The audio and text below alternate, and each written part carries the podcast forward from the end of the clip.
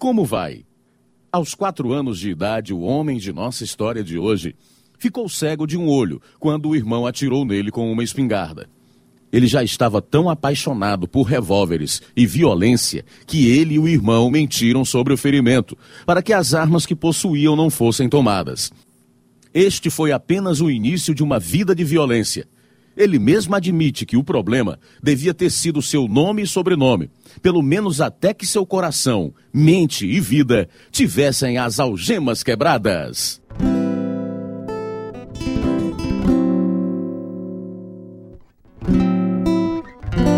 Proclamando as boas novas que libertam os cativos, apresentamos Algemas Quebradas, histórias de vida real para todo o mundo, dramatizadas e produzidas em Chicago pela missão Pacific Garden. Das pessoas sem teto que chegam à missão Pacific Garden em busca de ajuda, nem todas mudam. Algumas aceitam a refeição gratuita, a chance de tomar um banho e ganhar roupas e ter uma noite de sono tranquila ouvem as boas novas através de pastores e conselheiros, através do testemunho de outros na missão, os quais descrevem como Deus lhes redimiu a vida. Mas alguns que ouvem não estão prontos. As pessoas da missão não ficam desanimadas. O lema delas é: nunca desista deles.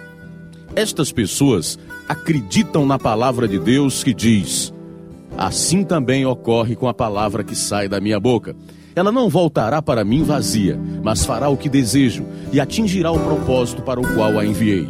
Isaías 55, 11. Por causa de amigos fiéis que contribuem financeiramente, a palavra de Deus é anunciada dia e noite, através do mundo inteiro, por intermédio de algemas quebradas, a fim de levar uma nova vida a quem quiser. E agora, irradiando no mundo todo, eis o programa de número 2659, versão brasileira 25, na série Algemas Quebradas, o programa que faz você olhar para si mesmo e pensar. Querida, sinto muito ter chegado tarde. Parei para tomar uma cerveja. Beth, o que há de errado, mulher? Ficou louco ou coisa parecida, foi? Dei minha espingarda. A culpa é sua. É tudo culpa sua, Evert. Ele disse para não dar essas espingardas aos nossos filhos. Agora um deles está cego. Sobre o que está falando? Faz um ano que o doutor está cego de um olho e nem sabíamos. Ele nasceu em Kentucky em 1948, o segundo de cinco filhos, mas se criou em Grande Valley, Texas. O avô era um bandido que passou 12 anos em Alcatraz, só para ser assassinado a tiros no dia em que saiu da prisão. Por que alguém ia querer seguir tal exemplo? Dr. Becker queria e hoje estaria morto se alguém não tivesse intervido. Esta é a história verdadeira deste homem, agora mesmo, em Algemas Quebradas. Fiz uma cirurgia para remover o tumor por trás do meu olho cego. Nunca mais voltei a ver com ele. Mamãe e eu tínhamos um relacionamento especial, apesar das surras que me dava por me comportar mal. Ela me bateu muitas vezes quando aos seis anos comecei a fumar, mas isso não me fez parar. Quando fui à escola aos sete, ela desistiu e me deu um dinheirinho para que eu não roubasse, a fim de consegui-los. Na minha escola era falado principalmente espanhol. Quando cheguei ao sexto ano, já falava espanhol fluentemente. Então um amigo mais velho me apresentou as drogas, o que significava que eu precisava de mais dinheiro. Aprendi a abrir cadeados observando meu pai. Veja, vou lhe mostrar. É muito fácil. Legal, mamãe. Primeiro, tem que lixar as pontas dos dedos para que fiquem bem sensíveis. Entendeu? Depois, você pode sentir quando as voltas se encaixam. Vovô foi bom mesmo, hein? Era. É preciso ter muita paciência, doutor. Tá vendo? É fácil, não disse? Pratiquei intensivamente até conseguir abrir cadeados também. Abri o cadeado de um cofre que tínhamos em casa. Estava cheio de dinheiro. Achava-me muito inteligente. Tirei uma nota de um monte e outra de outro. Mas naquele dia fui chamado à diretoria da escola. Doutor, sua mãe ligou. Ontem você deu a seu primo 5 dólares quando ele lhe pediu 25 centavos. Onde arranjou esse dinheiro? Achei. Tem mais? Não, senhor. Fizemos uma busca em seus armários e livros, mas há 640 dólares a menos no cofre da sua casa. Não tenho nada a ver com isso. Bem, vamos ver isso. Sua mãe quer que você vá para casa assim que acabar sua disciplina aqui. Curve-se. Depois de levar a maior surra da vida, eu fui para casa, sabendo que ia levar outra ainda maior da mamãe. Por isso escondi-me num bosque vários dias, entrando em casa escondido para pegar comida quando meus pais não estavam em casa. Finalmente, desisti no terceiro dia e levei uma surra terrível dela. Quando o papai chegou em casa, usou um pedaço de caibro para me bater. Estávamos tentando juntar um dinheiro para fazermos um negócio.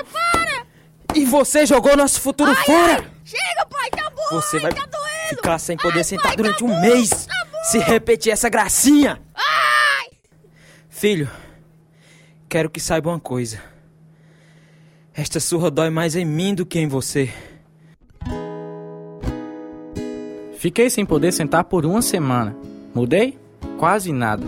Continuei a roubar meus pais, das lojas e vizinhos. Ficava diante do espelho praticando a mentira que ia dizer, até que achava que estava bastante convincente para enganar a mamãe. Amava a aventura de ser fora da lei e nunca notei quantas vezes Deus salvou a minha vida, como no dia em que acabei com meu primeiro carro. Estava no nono ano.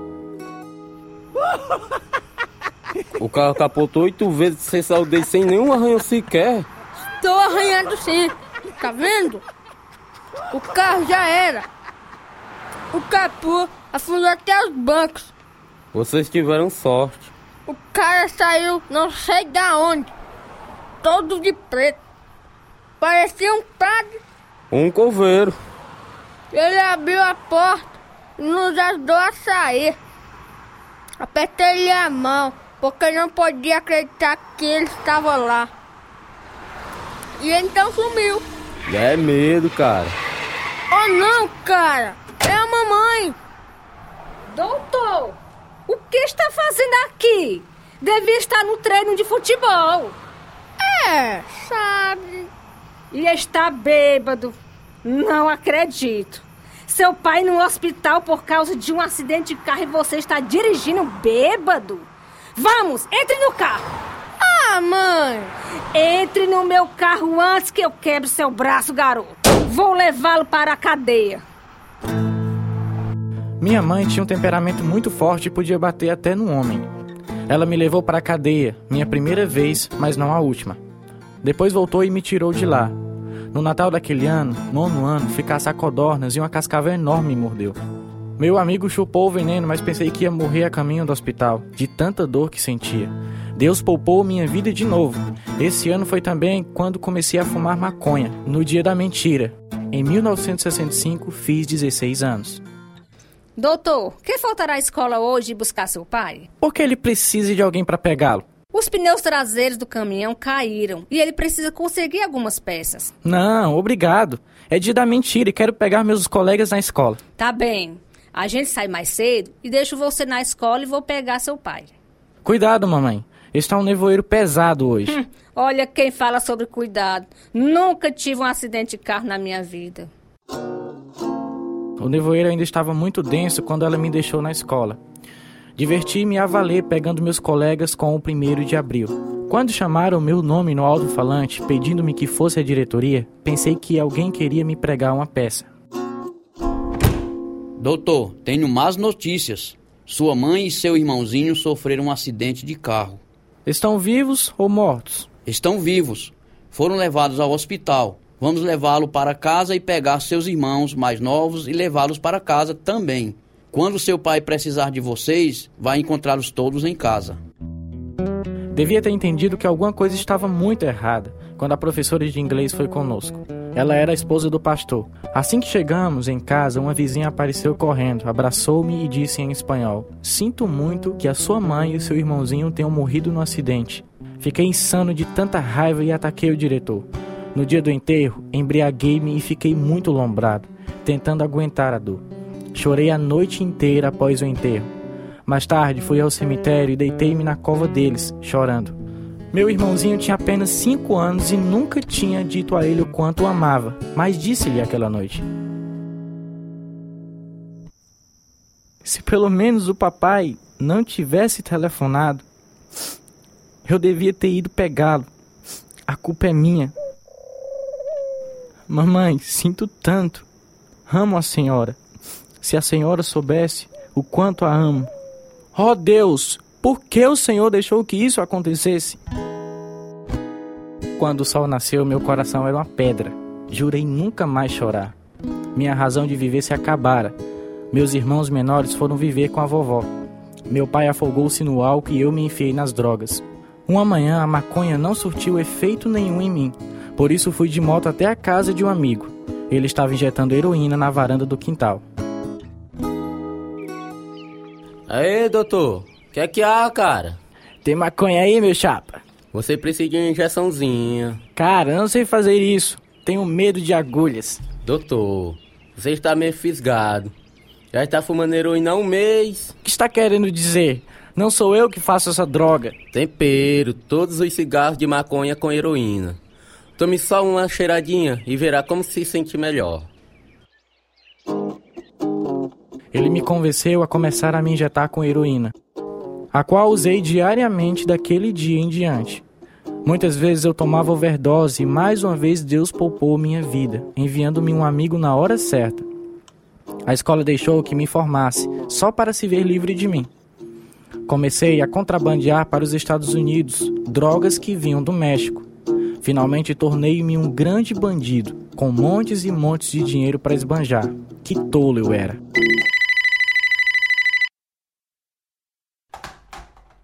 Doutor, na quarta eles vão tentar acabar com você. Alguém aqui vende drogas, foi apanhado, ele fez um trato. Ele desenhou um mapa até sua casa e disse que seu nome era doutor. Vi o mapa. Estão atrás de você. Cuidado. Sabe quem está por trás disto? Não. Na quarta, o traidor convocou uma reunião para comprar uma quantidade enorme de drogas e marquei um lugar para entregar mais tarde. Sabia o que vinha pela frente, mas amava correr riscos, a chance de pegá-los no próprio jogo. E como imaginar, os policiais antinarcóticos me seguiram e bloquearam a estrada mais à frente. Decidi ultrapassar o bloqueio dirigindo a mais de 140 km por hora, a fim de tirar um fino entre eles e o acostamento colina abaixo. Vamos ouvir o fim deste confronto daqui a pouco. Além do inglês, Algemas Quebradas é traduzida e produzida em mais de 10 línguas estrangeiras, inclusive o romeno. Hoje em dia, estações FM evangélicas estão irradiando este programa através da Romênia e Moldova. Muita gente, pela primeira vez, está ouvindo o Evangelho de Jesus Cristo através destas histórias dramáticas e verdadeiras de pessoas de verdade. O pessoal da rádio recebe muitas cartas iguais a estas. Fiquei muito surpreso quando ouvi a história do rapaz que era drogado. Gostaria de saber como ele se livrou delas. Estou numa situação parecida com a desse rapaz. Talvez vocês tenham algum conselho para me dar ou algo a me dizer.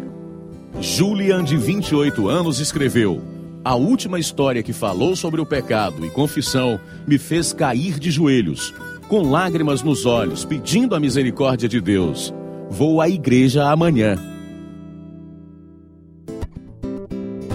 Não sei como consegui passar entre os carros e o acostamento. Sei que pularam da estrada. Os tiros pegaram na minha caminhoneta. Consegui fugir. Escondi as drogas num lugar bem especial e voltei para casa por outro caminho. Pai, preciso de ajuda. Os policiais antinarcóticos estão atrás de mim. Em que tipo de problema se meteu, doutor? Eles acham que contrabandeio drogas, mas não é verdade. Pode ver, não há nada em meu carro. Só alguns tiros que pegaram nele. O senhor pode consertá-los? Vou ver o que posso fazer. Seja o que for, não saia da garagem. Não saia de jeito nenhum.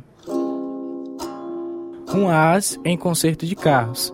Papai deu um jeito nos buracos das balas e os tiros nunca mais descobriram nada. Mas da segunda vez não tive tanta sorte. Eles me prenderam, acusando-me de estupro e assassinato. Mas nenhuma das acusações eram verdadeiras. Os policiais bateram minha cabeça na parede da cela, tentando fazer com que eu assinasse uma confissão, mas eu recusei. Enquanto estava na cadeia esperando o julgamento, meu irmão veio me visitar. Ei, doutor, como foi que arranjou tanto machucado? Os policiais queriam que eu assinasse uma confissão à força. Puxa, você é mesmo duro na queda. É mais forte do que eu. Pensei que estava no exército. Fui expulso por vender drogas a um agente secreto. Entrou pelo cano, irmãozinho. Ei, posso te ajudar de algum jeito? Mas é claro, procure minha parceira e pegue o dinheiro que ela me deve, para que eu possa pagar minha fiança e sair daqui. Quanto é a tua fiança? 92 mil em dinheiro. E você tem isso tudo? Tenho mais da metade. Ela está com o resto. Vou ver o que posso fazer. Ao invés de me ajudar, meu irmão fugiu com a minha parceira Carol e o dinheiro. Jurei matar os dois assim que ficassem em liberdade. Duas vezes fui ao tribunal, mas todo mundo tinha medo demais de servir de jurado. Finalmente, meu advogado fez com que as acusações fossem retiradas. Eu estava tão cheio de ódio por causa dos espancamentos. Queria pegar o xerife, mas ele morreu de um ataque cardíaco antes disso. Assim saí atrás do meu irmão e minha ex-parceira. Doutor, que surpresa! Pois é, Carol. Cadê o meu irmão? Ele não está. Vou matar ele por ter me enganado. A culpa não é dele, doutor, é minha. Sou eu que lhe devo dinheiro. Se me der uma chance, trabalho para você e pago tudo que lhe devo. A gente era um time tanto. Éramos e podemos voltar a ser. Você vai ver. Na primeira viagem para pegar droga para mim, o carro dela caiu da ponte e ela morreu. A esta altura comecei a contrabandear drogas para valer com o meu irmão e outros. Então o calor era tanto que eu me dirigi a Acapulco, onde organizei uma operação que incluía homens da lei de lá.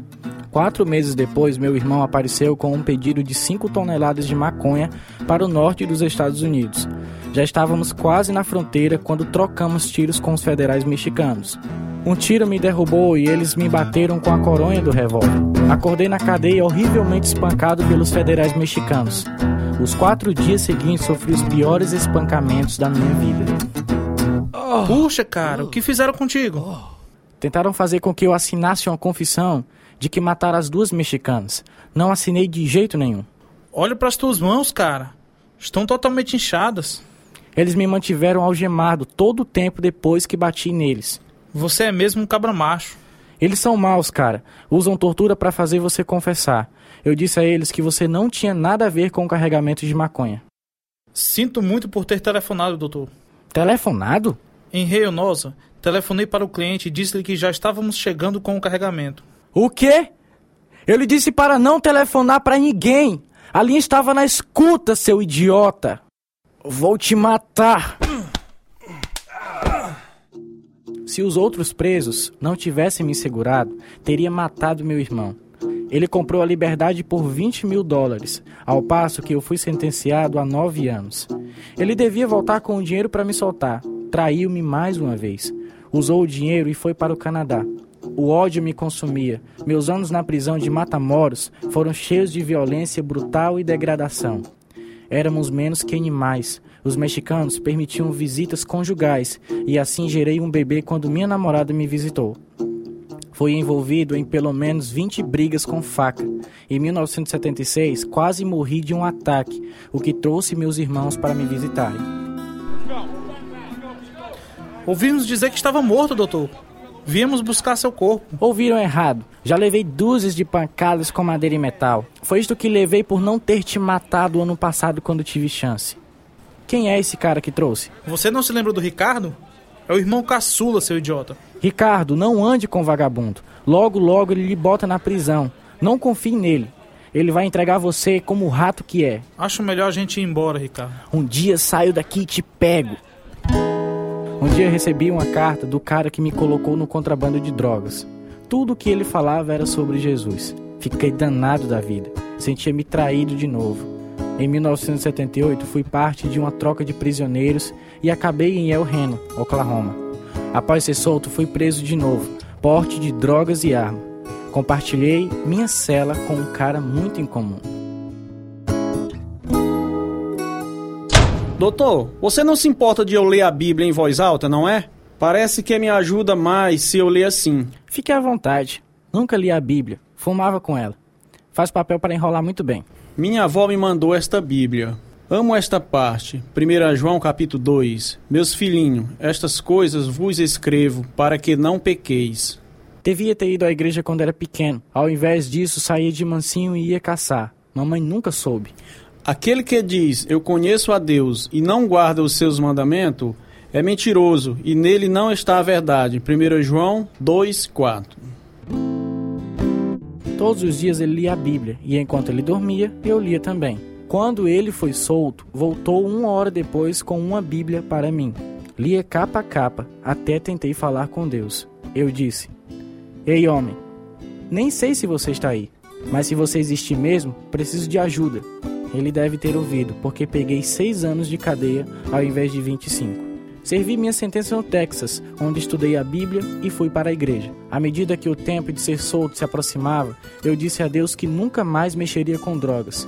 Mas Deus me conhecia muito bem Assim que fui solto, tornei-me o cobrador de dívidas que não eram pagas. Quer dizer então que a gente fica com o texto do dia que a gente conseguir receber, certo? E se a gente conseguir mais do que deve, a gente fica com tudo. Massa pura! A gente se veste como policiais. Com carteira de policial e tudo. Ninguém vai suspeitar de nada. Este chapéu de cowboy não cabe. Troca comigo. Tudo bem. Meu bigode está direito? Perfeito. Você tem urgência para um exército, doutor. Não sei quantos caras estão nesse jogo no cassino. Bem, já estou pronto. Quer uma injeçãozinha antes da gente sair? Quero, vai ajudar. Enquanto tentava injetar cocaína em minhas veias, uma vozinha dizia dentro de mim: E a promessa que fez? Nunca foi tão difícil enfiar a agulha. Todo o tempo a vozinha repetia: E a promessa que fez? Quando finalmente consegui, a vozinha calou-se. Invadimos o lugar onde jogavam, pegando o dinheiro todinho e raptando o devedor. Quando chegamos à casa dele, carros da polícia nos cercaram. Corri para não ser preso, mas um cão policial me derrubou. Derrotado por um pastor alemão, fui sentenciado a 35 anos. No ano seguinte, minha namorada foi presa levando drogas para mim na prisão. Fiquei andando de lá para cá por mais de duas horas, tentando negociar com Deus. Deus, meu problema é que nem sei se você existe. E se existir, não vai ter razão nenhuma para escutar ou me responder. Porque tudo o que fiz na vida foi blasfemar e mentir a você. Mas se existir mesmo, preciso de ajuda. Mas preciso de um Deus com poder. Se você tem este poder e está disposto a usá-lo em meu favor, então vou servi-lo pelo resto da minha vida. É minha culpa que minha namorada foi presa. Convenci ela a trazer droga escondida para mim. Por favor, faça com que a soltem e a deixem fora da prisão. Três dias depois, fui solto da solitária e encontrei três cartas me esperando. Uma era da minha namorada que estava livre, pois pagar a fiança. E imediatamente perguntei se havia culto aquela noite e fui assistir. O louvor foi maravilhoso e o sermão direto para mim. Mas Deus prova seu amor para conosco, em que Cristo morreu por nós, sendo nós ainda pecadores. Romanos 5 e 8. Vocês sabiam que foram seus pecados que pregaram Jesus na cruz? seus pecados e os meus pecados, porque Deus diz que todos nós pecamos e que o salário do pecado é a morte. Por isso, Deus Filho pagou o preço, porque nos amou demais. João 3,17 diz: Porque Deus enviou seu Filho ao mundo não para que condenasse o mundo, mas para que o mundo fosse salvo por ele. Atos capítulo 4 e versículo 12 nos diz: Não há salvação em nenhum outro, pois debaixo do céu não há nenhum outro nome dado aos homens pelo qual devamos ser salvos. Na hora do apelo, fui à frente. Fiz uma oração simples, pedindo a Jesus que me perdoasse e viesse morar em meu coração. Chorei pela primeira vez desde a morte de minha mãe, 20 anos antes. Foi um choro convulsivo. Deus limpou minha boca de linguagem suja e me ensinou a falar Sua palavra. O mais difícil de tudo foi aprender a perdoar. Escrevi a meu irmão pedindo-lhe perdão, mas nunca recebi resposta. Minha namorada me dispensou, mas a mãe dela se tornou uma segunda mãe para mim porque ela também era crente. Quando fiquei sob livramento condicional em 1997, ela e o esposo me levaram para casa. Saí buscando o perdão de quem eu tinha feito mal, inclusive do juiz e do promotor. Faz tempo que não vejo, doutor. Como vai? Super bem, desde que Jesus entrou na minha vida. Fico feliz ouvindo isso. Vim aqui para pedir-lhe perdão e para me desculpar por ser uma espinha na sua garganta. Tudo bem, doutor. Não, não está tudo bem. Perdoe-me por chorar, Andrew. Cada vez que começo a dar testemunho do que Deus fez na minha vida, as lágrimas simplesmente começam a escorrer pelo meu rosto. Ainda não consigo acreditar como Jesus pôde amar tanto alguém como eu. Quando foi que isto aconteceu? Há 12 anos, na prisão. Não sou o mesmo homem que você conheceu. Na prisão, fui o secretário do capelão. Tive o ministério de fé, escrevendo cartas e encorajando outros prisioneiros. Com certeza, isto não se parece em nada com o homem que conheci. Jesus fez uma reviravolta na minha vida, Rendo. É por isso que estou aqui pedindo seu perdão. Doutor, se Jesus pode mudar você assim, preciso dele também. Antes de sair, ele orou comigo, recebendo Jesus Cristo como Salvador. Depois convidou a família para que eu falasse a eles como Deus mudara a minha vida. Após minha visita ao juiz, ele também orou recebendo Cristo como Salvador. Aleluia! O sangue de Jesus Cristo nos fez irmãos. Esse é o propósito da minha vida: proclamar a grande mensagem da salvação oferecida a nós pelo Senhor Jesus Cristo. Ele me deu uma esposa evangélica maravilhosa e vamos às prisões, manobras do exército e escolas compartilhando o evangelho. Não seja enganado como fui. Uma vida cheia de pecados leva somente a muito sofrimento. Perdi alguns dos melhores anos da minha vida e não posso voltar para pegar outra vez o que perdi. Passei mais de 25 anos preso, mas finalmente Jesus me libertou. Louvado seja Deus! Ele vai fazer o mesmo por você. Que grande amigo temos em Jesus! Conselheiro, poderoso, príncipe da paz. Se você gostaria de nascer do Espírito Santo e começar uma nova vida, ore conosco agora. Senhor, venho a ti como pecador. Peço-te perdão porque creio que Jesus morreu por meus pecados. Creio que ele ressuscitou dos mortos e vive para nos dar uma vida nova. Salva-me, Senhor. Entra em meu coração e em minha vida. Ajuda-me a viver por ti. É em nome de Jesus que oro. Amém. Esta simples oração de fé fará de você um filho de Deus. Estude a Bíblia e encontre uma igreja que ensine a palavra de Deus. Faça-nos saber para que possamos enviar-lhe uma literatura que o ajude mais. Escreva para Algemas Quebradas, Caixa Postal 01, Nova Russas, Ceará, Brasil. CEP 62200-000. O número do nosso telefone é 0 operadora 88 3672 1050. Nosso endereço no e-mail é algemasquebradas@hotmail.com. Este é o programa 2659, versão brasileira 25. Fizeram parte desta história os seguintes atores: Adílio Miranda, Amanda Martins, Antônio Alves, Eduardo Pontes, Jailson Bezerra, Gracinha Barroso. Davi Araújo. Edilson Souza. Álvaro Augusto, Capistrano Ibiapina. João Carvalho, Tradução Edissa Soares. Direção Lina Gossen e João Carvalho. Produção Natan, André Gossen e João Lucas Barroso. Música Ismael Duarte e Heriberto Silva. E eu sou Luiz Augusto. Algemas Quebradas foi gravado nos estúdios da Rádio Ceará, Nova Russas, Ceará, Brasil. Algemas Quebradas é produzido pela missão Pacific Garden, a fim de mostrar, através de histórias verdadeiras, que se sua vida está vazia, ela pode ser cheia até transbordar. Gostaríamos muito de ouvir você. Escreva-nos. O endereço é Missão Pacific Garden, 1458, South Canal Street, Chicago, Illinois, 60607, Estados Unidos. O nosso endereço no Brasil é Algemas Quebradas, Caixa Postal 01, CEP 62200-000, Nova Russas, Ceará. O nosso e-mail é algemasquebradas@hotmail.com ou visite o nosso site www.algemasquebradas.com.br.